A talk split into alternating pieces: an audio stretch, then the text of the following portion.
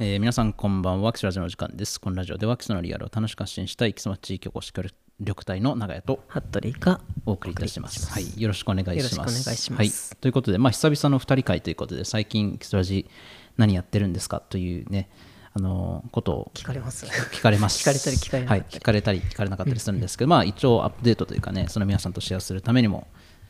お互いどんなことやってそうですねここるかっていうのを、ね、のところのうん話とかやったこととかを、はいいいかなと思うんですけど、最近、服部君はどんなことでお忙しいですか？えっ、とまああの言っちゃうとちょうどその、まあ、ずっと熱心にやっているというか、半分もう好きでやってるその基礎馬の関連の、えー、と基礎馬とこの装置の、まあ、見事草かっぱの会の活動などでですね。であの結構大きなイベントがちょうどこの週末ありまして、うんなんかそういう話をしようかなというところですね。うんうん、ちなみにそのイベントというのは、えー、とそのアースウォッチジャパンという、えーとまあ、日本各地海外にもあるっぽいんですけどその市民ボランティアを派遣してでその人たちと一緒にこう調査とかを、まあ、一緒にしましょうっていう団体があるんですけど、それがその基礎でもずっとやろうって言ってて4年前から温めとか4年前からずっとやろうやろうって言ってたんだけど、まあ、この2年はこのご時世で。できないできないででついにやっと今回できましたっていうことで、まあ、テーマでいうところのその基礎馬の文化と草原の再生っていうことで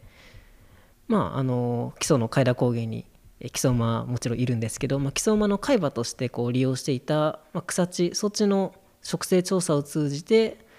まあ、あの全国的に減少している半自然装置っていう、まあ、里山っていうと分かりがいいんですけど、えー、とただ、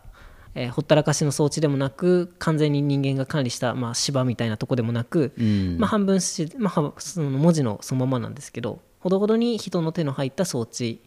の実態だとか、まあ、そこに住む動、えーと植物昆虫のことだとか、まあ、あとはそこに密接に関係のある基礎馬文化について学んでいこうっていう講座がまあ、ずっとやろうやろうやろうって言っていてでついにで、えーとまあ、この6月の1819に第1回目があってで次回がちなみに9月の1011でも、まあ、後半戦というかうんうん。がまたあって、でえっ、とまあ募集をしていたんです。あ募集があって。一応今回5人の方が来られていて。でもこれもずっとキャンセル待ちキャンセル待ちで。で今回来た5人の人はもうその2年前からずっと応募しててん。ようやくみたいな人。まあ、待ちに待ったうんだと思います。みんな生きてましたね。うんずっと気にしててっていう風でうん。でやっとできたというのがこの週末ありましたと。じゃあ一歩進んだわけですね。そうですね。そのやっぱり個人的にもやっぱ今ある階段とか、まあ、基礎もそうだけどこういう山々を今気にしてる人たちだけでどうにかするって、まあ、まず不可能だからもっとやっぱりその関心のある人を増やすっていうのもそうだし外から関心のある人に来てもらうっていうのがやっぱすごい大事だなと思っていて、うん。まあ、それの先駆けというか、まあ、こんな感じでイベントやるんだよっていうのが一回できたっていうのとかあとはどんな人がそういうのに興味があるかっていうのをこう身近にあの、まあ、直で接してそういうのが分かったっていうのが良かったかなっていうところですね。確かになんか実際来てもらうとそのその人たちの熱量というかなんか思いにも触れられたりするしその今言ってたこうなんだろう。自分たちだけでこう続けていくのとかこう伝えていくのってやっぱ限度があるからその外から来てくれる人にも伝わるというかなんか一緒にできることがあるとどんどんやっていけるとその基礎の魅力も伝わるし、ね、残残していけるっていうのもねあるかなというふうに思うわけなんですけど、なんか実際やってみての感想みたいなやつって。まあ、そうですね。まずこのプログラムに関わりにおいて一番その知りたかったことっていうのが結局どういうそのなんだろう。遠い人は福島県から来てるんですよ。え。えーとね、福島県とか埼玉とか神奈川東京。まあ関東圏の人が多くってあとは長野県のなんかあのー信州大学のなんか事務事務の人かなんかもなんかな松本から来てる人も見えて、まあ、とにかく、うん。うんうんその行ったら遠くからわざわざ来て観光とかせずに、うん。その原っぱの調査するんですよはいつくばって。でそれをする人っていうのはどんな人なのかっていうのがやっぱりでそのどういう人なのかっていうのと、まあ、何を楽しみにうん。実際に来るのかっていうのをやっぱりすごい気になっていて、うん。で、まあ、大体今回この応募された人のまあ目的とか動機っていうのが、まあ、その日本の在来馬まあにまあ興味があるとか日本の植生植物に興味があるっていう人とかあとはその生態学と地域とのつながりに興味があるっていう人とかがですね。あとはあの以前、えーと、基礎ラジ第51回目に、えーと、田沢よし子さん、えーと、2号と草かっぱの会世話役の田沢さんに出ていただいた時にもお話ししたんですけど、えー、とそのオンラインでのえー、本当は現地でやろうって言ったのができなかったからオンラインでのシンポジウムをまあ何度かやっていてでそれでそのオンラインの研修会でまあもっと興味が湧いてえー、どういうところなのかなっていうのを気にしてっていうのを方々がいてでそのアースウォッチのプログラム自体が、まあ、今回の、まあ、とりあえず外大まかなスケジュール的に言うとまず、えーと、木曽馬の里で集合してで簡単に馬とか、まあ、木曽馬の里の施設を案内していただきましてでそこから、えー、海田高原の末川の方の、まあ、装置に実際に行ってでも植物を数えるんですけどその研究者の方が主にこう引っ張ってもらうんですけど研究者の人が実際に論文を書いた時と同じやり方で、まあ、できるのまずそもそもそれを、えーとまあ調査に来るような人たちなんで素人っつってもかなりこう関心の高い人たちなんですけど、うん、まあいたら生えてる植物を数えるんですよ全部。そこにある、えー、そこにある、えーとね、その花のつく花や花芽またはその実がついてる植物を全部数と一緒に数えていくっていうのをやるんですけどだから好きじゃないとできん、ね、そう好きじゃないとできないしそもそも植物名、まあ、自分もだけど分かんないけどできるのかっていうふうで、まあ、やってみようってことだったんですけどその調査方法っていうのがえっとねまず斜面なんですね。大体、うん、だからその高さから下から順番に5メートル5メートル5メートルで区切りのだからえ縦15メートル。で横が30メートルあるんですけど、うん、それをでその30メートルも、えーとまあ、A123 で3つのセクションに区切ってでこう、えー、横1人ねだから幅1メートル担当するんです。1メートルをこうよしまっすぐ30メートル進んでいってその中にある植物全て数えるっていうのをだからローラーでやっていくっていうのをやっていってでそうするともうその背の高い植物もあるしその地面にべちゃっと育ってるようなと花とかもあってもうそういうのを全部数えるんですけど、うん、なかなかこう斜面とかだと なかなか大変ではあるんですけど、まあ、今回みんな、あのー、予定のマックスそのここまで行けたらいいけどできるかなぐらいのあのマックスの調査が無事にできたってことで、うん、まあその研究しただみんなでね今回だからスタッフも入れると,、えー、と15人16人ぐらいかな？いた、うん、でもう最後の方はその縦15メ縦5メートルのセクションの両端から攻めてってやったりとかしたんですけど、これをねだから研究者の内田先生って方なんですけどまあ一人でえー、とだから先生一人でで学生がその数をね何々いくつ何々いくつみたいなの言って書いていくんですけど、それを、まあ、ほとんどその少数制とかね一人でやってたっていうのはもう途方もないなって。で今回は、えー、と末川の一地区とあと西野のえっと、だからその 15×30m のエリアを2箇所調査をしたんですけど、うん、まあ、その2箇所だけだったんですけど、まあ、実際論文書くってなるともっとたくさんやらないといけないとか、まあ、あったんですけどね、まあ、今回はその2箇所を、うんえーと、ボランティアの方5名と、まあ、スタッフも入れてみんなでこう協力してやっていったわけなんですけど、うん、えっ、ー、と、まあ、その調査をしてでえっ、ー、とそうだこの概要ですよね。で調査を C のでその後にえっ、ー、と末川の研修センターに行って、まあ、簡単な座学、うん、えー、レクチャーをしてえっ、ー、とまあ基礎馬の獣医学についての話だとかあとはだからその獣医学とか生態学の話ですよね。あとは、えーと、海田高原の装置がどのように利用されてきたのかみたいな話、うん、まあその座学とありましてでその後に、えーと宿の方にみんなで行ってで一緒にご飯を食べたり食べてで今回はなかったんだけど普段はその宿に行ってからご飯食べ終わってその後にレクチャーがあってでそのまま懇親会みたいな感じでぬるぬるっとこう、ね、飲みありの時間があって、でやっぱそこでこの参加者の人たちは地元の、まあ、まあ今回で私たちですよね、地元のスタッフとあと研究者の人とまあ何の壁もない状態で、うん、えーと、めっちゃいろいろお話ができるっていうのがやっぱ楽しみの一つ。あとはまあそのね飲みだから飲み会とかしてって結構いろんなことを聞かれたんですけどそもそもそのなんかね行ったところが、えーと、基礎カントリーで泊まったんですけどそのスンキーバーガーっていうメニューがあるみたいなしはいはいはい。寸気って何みたいな話をされてで自分が、えー、とこういうね、えー、と株の上のところを乳酸発酵させたものでとかでうちでも作っててとかなんかそのまあ知ってる話を全然この今回の調査とは関係ないんだけど、まあ、基礎ってどういうところなのかなうん。みたいな話もあったしあと来た人はあの朝車屋に。えっと蕎麦屋さんねに寄ったらバスに乗り遅れたら、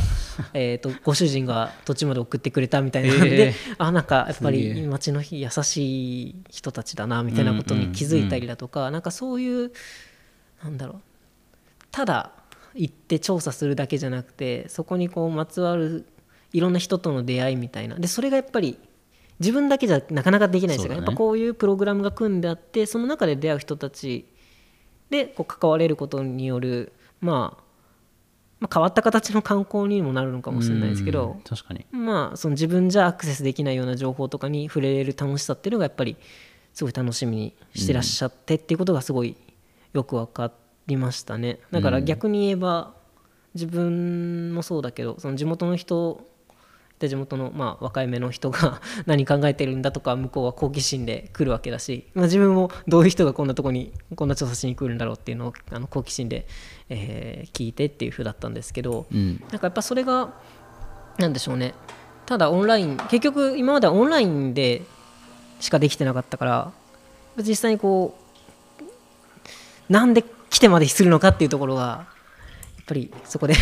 分かったところかなっていうところでしたね。で、えー、とそういう夜ご飯食べてで、まあ、寝ましてで次の日朝えーとね、だから次の日も午前中2日目は西野にの方に調査に行ってで調査してでお昼食べてでまたその締めのレクチャーというかねあのまた座学があってでまあ一通りこう感想とか聞いてアーティスト山下家住宅にも寄りましたね。うん西野行ったんで、うんなんかそういう地域のこう関連する文化のうんうん。も触れながらっていうことなんですけど、うん、そういうの知ってで、まあ、こうレクチャーやって解散みたいなうん風で、なんか今聞いててすげえ詰まってんなと思って。ね。なんかその好きじゃないとできないよねって話をパポロって今うんうんうんねそのかなり前半の方に言ったけどいやなんかそれってすごいいいなと思ってそのなんか好きなことをなんかその好きな人、まあ、好きな人とか好き好きなことを共通な人が例えばその地元の人も含めて外から来る人も含めてそのなんか新しい観光の仕方みたいなのやってたけどねそのなんかワークショップから座学座学からワークショップみたいな形の体験と学びがあってその体験型のこのワークショップみたいなやつとかこの地元の人はねなんでここに来るんだろうみたいな不思議なこととかでも逆に外の人はなんか階段に住んでる人ってどんな人たちなんだろうとかねそこに引っ越してくる人たちってどんな人なんだろうっていうそのうんだから一応調査ってことで来るけど、うん。面白いなと思っうん。てすすごいね聞てたいろんなことを学学ぶというかうんうんうん。得てね。そう総合的になんか面白いね。ただ旅に行くのでは得られないような体験ができるのがやっぱ面白みなんだなっていうのがそううん。分かったのがよかった。自分的にはね感想としてありますね、あとやっぱその人の優しさに触れるっていうのはそれもね基礎らしくてなんかいいよね。すごいいいなと思って聞いてました、なんかその来た人からの話とかなんかこうアースウォッチに参加した感想そうですね。みたいなのはどんなえっとねやっぱねたくさんあったのが、まあ、一つは調査地のことでその結構今回来た人は常連というか他の調査地なんかねうなぎの調査とかね。うなぎ？うん、なんか他にもいろいろそのあアースウォッチそうそうアースウォッチジャパンのプログラムとしてえーっとそう木曽馬以外にもなんかうなぎの調査とかあとなんか東京湾のアマモの調査だとかあとなんか亀の調査だとかまあいろいろあるんですけどなんかそういった他のにも出られてる方みんなねそうなんかリピーターアースウォッチのリピーターの人たちだったんですけど、うんとその階段の調査地がえーとね、その元調査地って、えっと、言われたのはやっぱ階段の調査地がこんなにその集落の中とかその生活感がめちゃくちゃあるところでの調査だったっていうのがすごい新鮮だったって言われてその他の調査だとやっぱりその草原なら草原とか海なら海とか行ったらその自然しかないというかねこのフィ完全な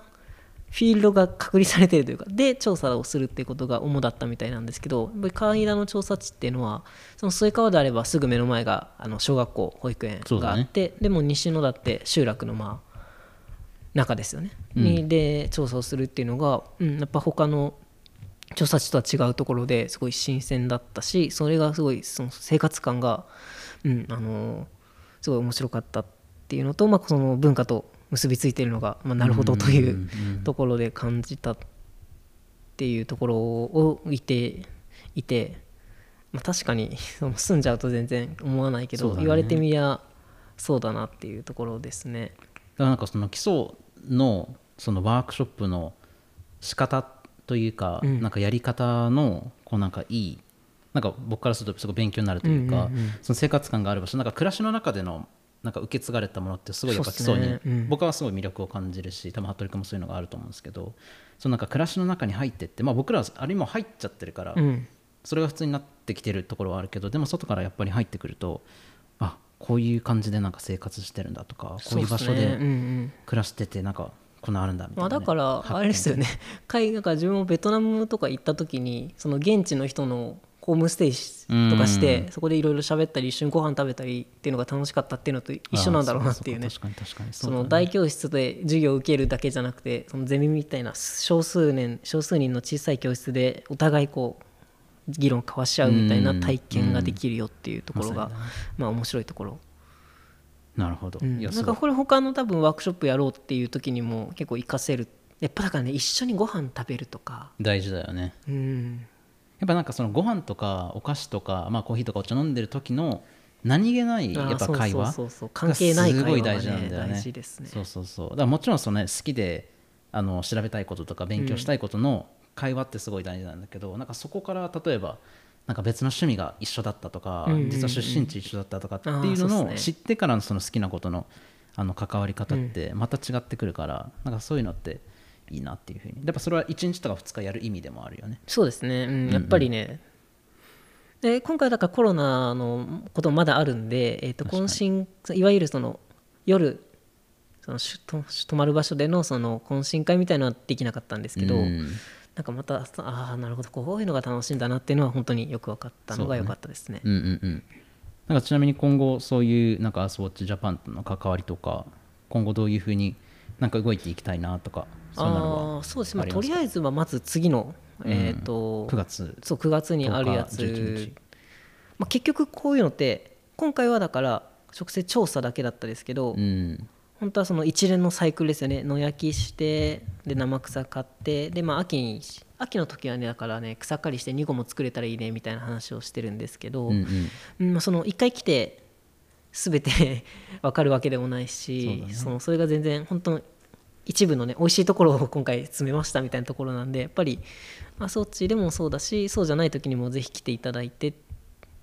だからやっぱそうですね基礎を一つの新しいふるさとみたいにしてまた何回も通ってくれるといいねみたいな話をあのアスウォッチの方もされていて、うん。でそこでこう自分もちょっとその基礎ラジのことをぶち込んで そのぜひそう聞くといろいろあの基礎のことが基礎が近い近くなった気がしますよみたいな。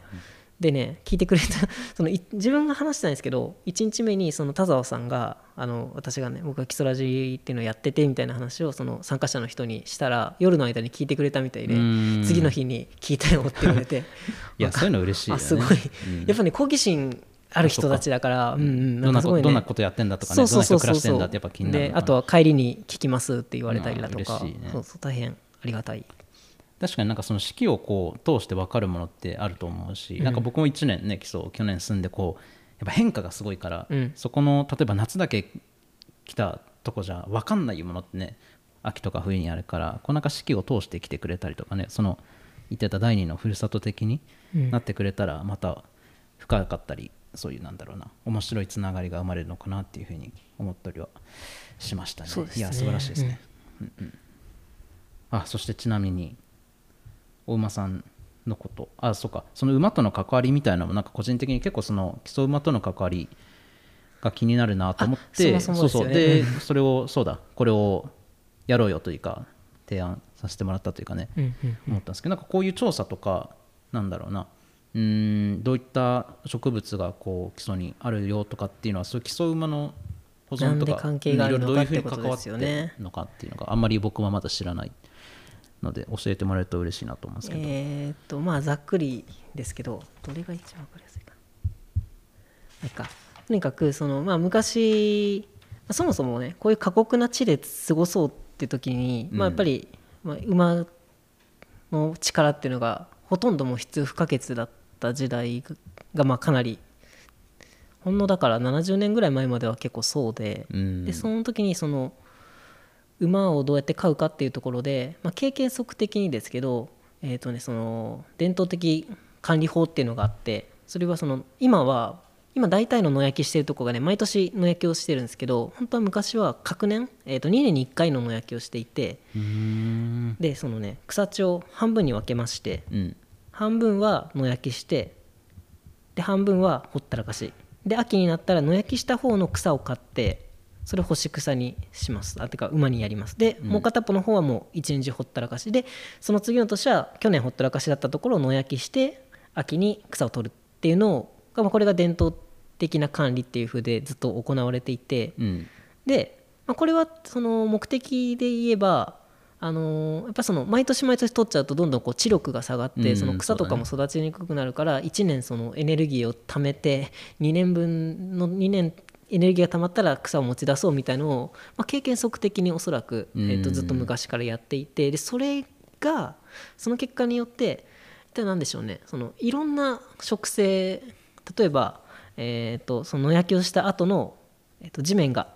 出る。地面がだから、えっと、裸地になるっていうんですけど、えー上上に植物がない。地面が丸裸になる状態があったりだとかあとはその野焼きをしなかった方の20センチなんか微妙に丈の出てる、うん。えーとまあ、蚊帳とかねその草のやつがあったりとかいろんな状態が作られることででそこにでしか生息できない、まあ、貴重な昆虫とか植物とかがたまたまなんですよね。うん。そのそれを生物多様性を保全しようと思ってやってたんじゃないんだけどそういう伝統的な管理が結果的に、えー生物多様性を、まあ、守守っていたっていう論文が出ていてでなんでそういう伝統的な、えー管理が続いていたかっていうとまあどっちが先かって話ですけどね。馬がいたから、馬がでずっといたから伝統的な管理がされていたと。で、結構だから昔は日本のそれが至る所であったはずなんだけど、まあ、その石油とか入ってきて急激にそれがなくなっちゃったんだけどなぜ基礎にそれが残ったかっていうとやっぱりその基礎馬がいたからっていう話で。うん。とまあ言ったら取って変わるサイクルがねぱり馬ってどうしてもそのじゃあ明日からトラクターにしますというわけにもいかずに、ね。馬は生きてるから生きてる以上やっぱりその管理というかね草は取ってこないといけないしっていうのが続いていたおかげでその伝統的な管理とかも絶滅せずにでそういう風景もまだかなり減ってはきたもののまだ残っていたっていうのが、まあ、馬との関わりですよね。うんうんいや面白いね。だからねそうたまたまなんですよね。別に守ろう守ろうじゃなくて、うん。たまたま馬を守るためあじゃあ馬と生きていくためにやってた管理が生物多様性を結果的に保全してたしでその生物多様性によってやっぱりいろんな植物があるんですけどその植物たちを、まあ、めちゃくちゃ利用して海外の人は生きていたっていうことです。うん。だからなんかその今は科学的にねその数字出したりとか証明したりするけど昔の人たちの暮らしの中ではなんかそれが普通に行われてたら今考えるとすごいことだったとかね結構あると思うけど。そうそうそうそう。でそれがちゃんと残ってたっていうことですね。いやすごいね。やっぱそうでもないと生きていけなかったでしょまあうね。そうだよね。いや,、うん。いやこんな過酷で。うんそうだよね、ま まあ海から遠かったりとかね、うん大体寒いし。そうだね。そうそう。昔はもっと寒かっただろうからね。なるほど。じゃあまあそういうふうに競う馬とつながってたりまあその暮らしとねつながってきてたとか。うんうん。っていうのも、まあ、みその調査とかも含め、まあ、さ参加したりすると見えてくるものがあったりとか学べることもあるというそうですね。でとりあえずそのアースウォッチ的には今度9月ですけど見事草かっぱの会的にはまた7月のどっかで生草を買って馬にやりに行ったりとかしたいねとかあまたあとは面白9月8月だとそのボンバナまあ、秋の七草ですよね。旧暦でいうとこの、まあ、お盆明けぐらいにその桔梗の花とかねその秋の七草というやつらがこう本当にね綺麗に装置で咲いているので、まあ、それを観察しに行こうとか、まあ、なんかいろいろまたやっていくと思うんですけど、はいはいまあ、はいそれもあの発信させていただきますが、はいぜひうん、そういうのがね続いていきますとうんういうんことで、なるほど。うん、なんか今回は本当すごいなんだだから日本のいろんなところから人を来てやってもらったっていうのがやっぱ大きかったですね。うんうん。なんかいいよね。その学びながらやっぱ体験しながらその勝手に勝手にってか？こう自動的に基礎のなんか暮らしというか自然を五感で感じれるなんかそれを来てなんかそれを目的に来てるわけじゃなくて、なんかそういうの学んでたら勝手にこうあいいみたいな。そうそうそう。結構やっぱり経済的にもさっきも言ったけど、来てねお蕎麦は食べるし。でね、その女性がなんだろうはボランティアを派遣するっつってもボランティアの人別に交通費も出ないし宿代も出ないし一体なんだろうこのプログラムに参加すること自体は、まあ、無償というかそれに関してお金は出てないってだけでその経済は回るんですよねすごいね、うんうんだからその食ってる人も別にただだから来てやろうとかじゃなくて学びとかね知識とか体験としてね。すごいよね。福島県から来たのびっくりしでもなんかそれれなりのやっぱりこう駆り立てるものがやっぱ基礎にあるよっていうんうことだよね。ね素晴らしい発見とかいろいろ多分あったと思うんですけどね。ですね。生かしていきたいですね、なるほど。ちなみになんか大馬さんがあそうですね。ちょうど今日これ撮ってるのが6月20日なんですけどえっ、とねその寿さん、まあ、ハッピーさんっていうねあハッピーさん。あのー、40, 40歳と何日だっけなとにかくめちゃくちゃ長生きした長生きしてる馬がいていたんですけど、まあ、今朝その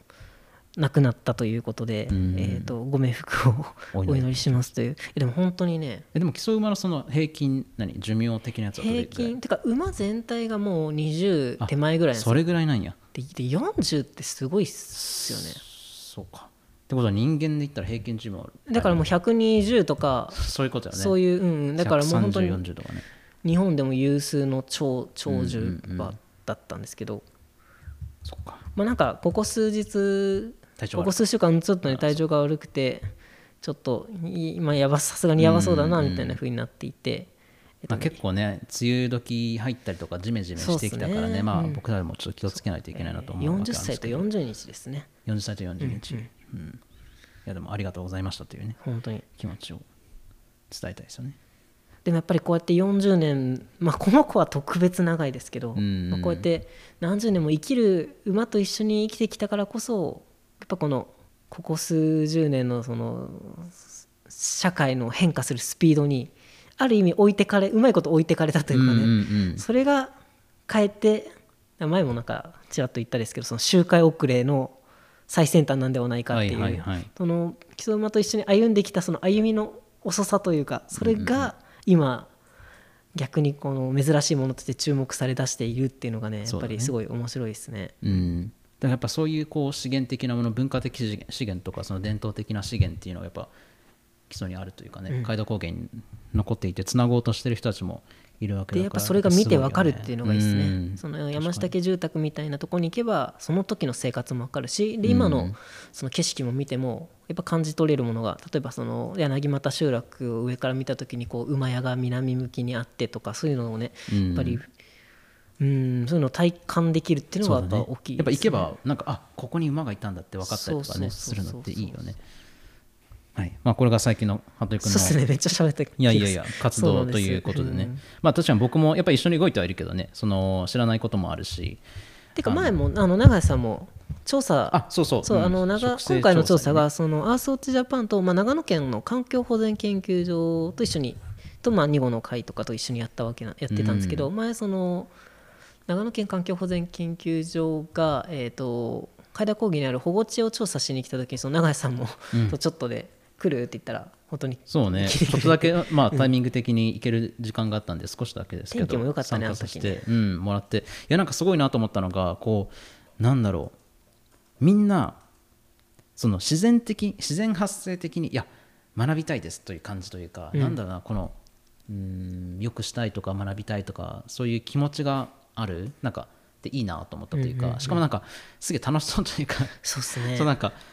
なんかこれ見ていやどれ見たらどうなったらこれ植物この名前出てくるのとかやっぱすごいなと思って、まあ、僕もこっちにいるからね。専門家すげえなっていやなるでしょすごいあすごい。の、まあ、見ないと 多分ここで今日そう見るとね表表現できないけどや本当にすごい。うん、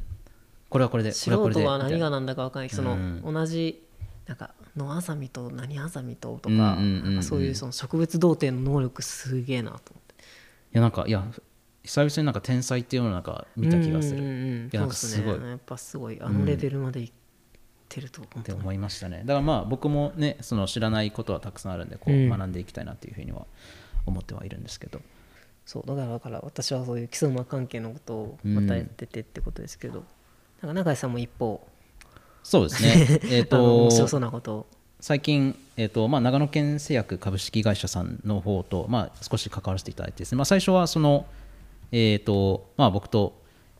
えーまあ、フラット基礎のメンバーであるこうえりこさんと一緒になんか薬草のことをなんか勉強したいですねみたいなことをこうポロッとこう考えてたとか話してたらこうポンポンポンといろいろつないでいただいたりしてですね、こうまあ長野県製薬さんの、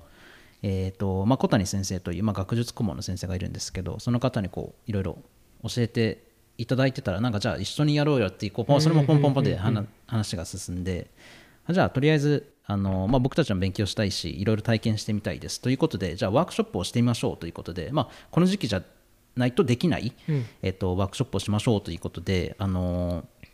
まあ、基礎の伝統的なこう胃腸薬の百草丸にですね含まれているその生薬大麦、まあ、木肌ですねの木を剥いてみましょうというワークショップがありまして、まあえっと、7月の4日月曜日なんですけど、まあ、10時から12時まで、あのまあ、参加費2200円でそこにその朴葉巻きの,、まあその小谷先生の、えっと、娘さんがやってるところがあるんですけどお菓子屋さんが大滝に姫屋さんというお菓子屋さんがありましてそこの朴葉巻きと森のサイダー付きで。え。でまあ子供はそのちっちゃい子はね無料で高校生まで500円でということでやってみようということなんですけど、まあ本当木肌の真っ黄っきのねなんかこれが自然界にあるんだ木肌の木は黄色の木で。あその本当のそのままの木の肌のなんですけど、なんかそういった形のワークショップをこうやっぱなんだろう。このアースウォッチジャパンのねこう活動にも通なずるところがあるかもしれないですけど、こう五感を感じ五感を使ってなんかその基礎の伝統なの伝統的な文化とかね、うんその歴史に触れながら学んでいこうみたいなのってやっぱすごい本当基礎らしいというか、っうん。ていうのをまあとりあえずやってみましょうかということで。ちなみに現場はえっと、長野県製薬さんの、えっと、駐車場になります。なので大滝だ。そうですね。ただまあだいぶだいぶ近いですよね。そう木曽町寄りの大滝村そうそうそう。になる自分前んですけど。行ったらあこんなそう意外と近い。こんな近いというか、うん。大滝って広いよね。広い。奥の方まで行くと。広いよ。上の方まで行くとね。田野原の方まで行くとめちゃくちゃ時間かかるし、うん。でもここまで来たなって感じもするんで、ね、あの湖の横をさ行く時は大体バイクで行きたいんだけどバイクでバーって行くと、随分とここやっぱまで来たなって。ね町と大滝村って雰囲気やっぱ違うんだよね。違う違う違う、うん。なんか同じ山の中だけど、うん。そうなんですよ、うん。だからまあ僕もその元々からこの薬草のことを勉強したいなと思っていたんですけどなんかでもどどっから始めればいいの説があるじゃない、でもでも本見ても面白くないもんね。そうなんだよね。いや本見ても多分、うん。頭の中入わからんしうんう。んうん。でもここだったらこう自分で例えばこう感じながらとか見ながらね。触れながらこう勉強できるのがいいなっていうふうに思っているんで、まあそれも含めて自分も学びたいっていうことから始めたので、まあ皆さんと一緒にね勉強しながら体験しながらできるといいなというふうに思っております。やっぱりこのアースウォッチのやつと同じようにこれ目的で外からね人が来たり泊まったりあの一緒にご飯行ったりみたいなうのがね、んうん。なんかそのポテンシャルというか的には多分その基礎はたまたまちょっと早くからやっててうん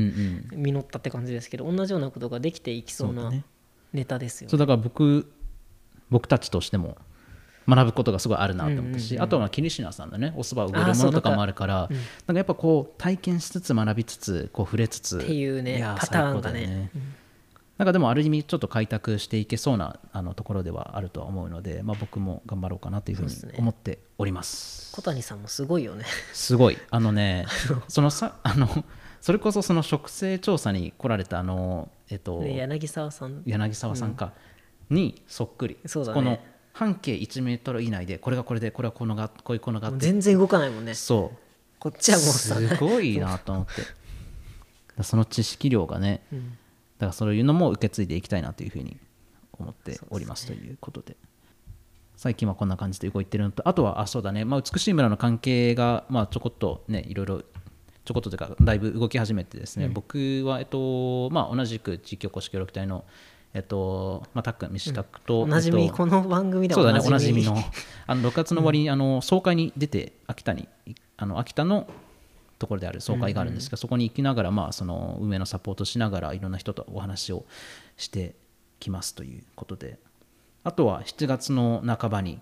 あのタラマソンの方にあの僕と服部君とミシタク3人であの行って基礎の、まあ、物産展ですよね、アピールをしてこようという動きもありますのでそういったこともねいろいろ後々まあ共有というか報告とかできたらなというふうにまあ結構これはあのたっくん初めにそうだね。いろいろやってくれてるし、うんあの前出ていたのぼりさんそうだね。のとこに行こうっていうことで、でまたどっかのタイミングで基礎にも来てもらったらなっていうふうで計画をして。いるそうだね。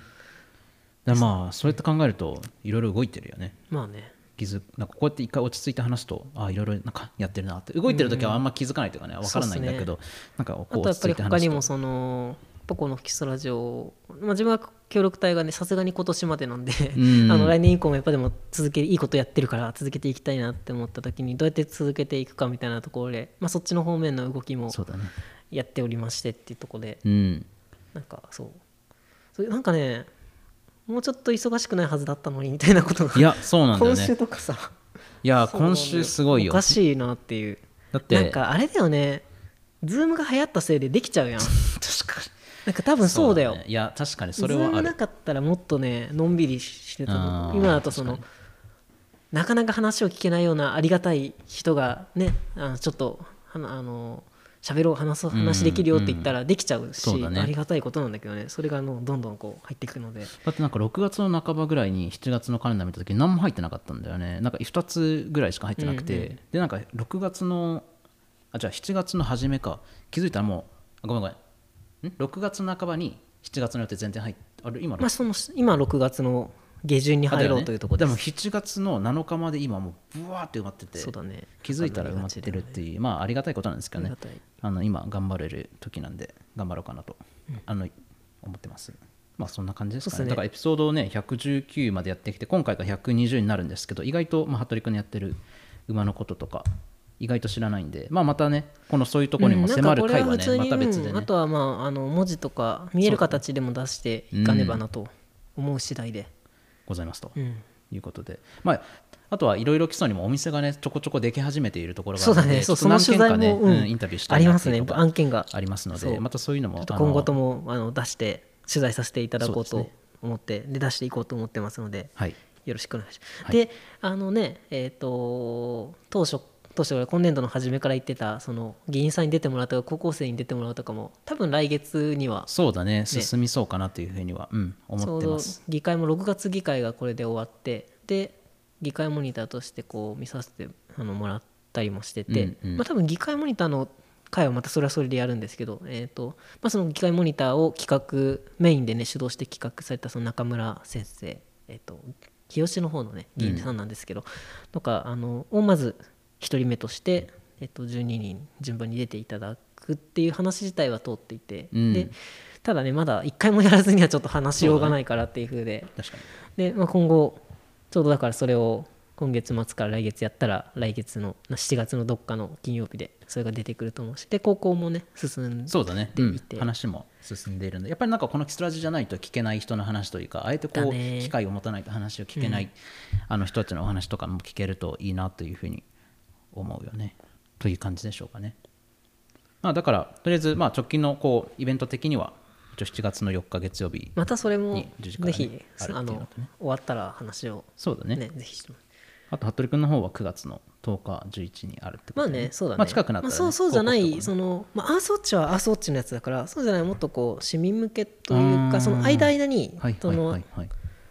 草カッパウォッチ的な感じのをやろうと思っていて、だからそういうのも SNS とかでね。うんですよね、うん。あの候補していけたらと。そうそうなんかやっぱりそういう新しい形の観観光まあね木曽町から来ると観光って感じではないけどそういう普段なかなか会わない研究者の人とかと喋りながら、えー、と散策するみたいなのが結構できてるのあのやっていけそうな感じなのでまたそれも見てもらえたらなとはい。思いましてですね、なんで、いね、ざっくりと話そうってなったら結構40分もがっつり話して。まあまあ話したいことはねたくさんあると思うのでまあこういった形あの2人の回とかアップデートする回もちょこちょこあのしていこうかなと。はい。なんかなんだかんだしばらく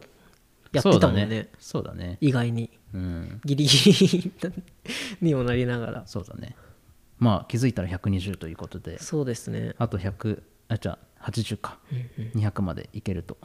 まあ、またいろいろあの皆さんと報告することもありますしいろんな方のお話も、ね、皆さんとシェアできると思いますのでまたキスラジオこれからもよろしくお願いしますということで、はい、ありがとうございました。ありがとうございました、はい、急に終わった急に終わっちゃったけど、うん、という感じでありがとうございます。またよろしくお願いします、はい、お疲れ様です。ありがとうございました。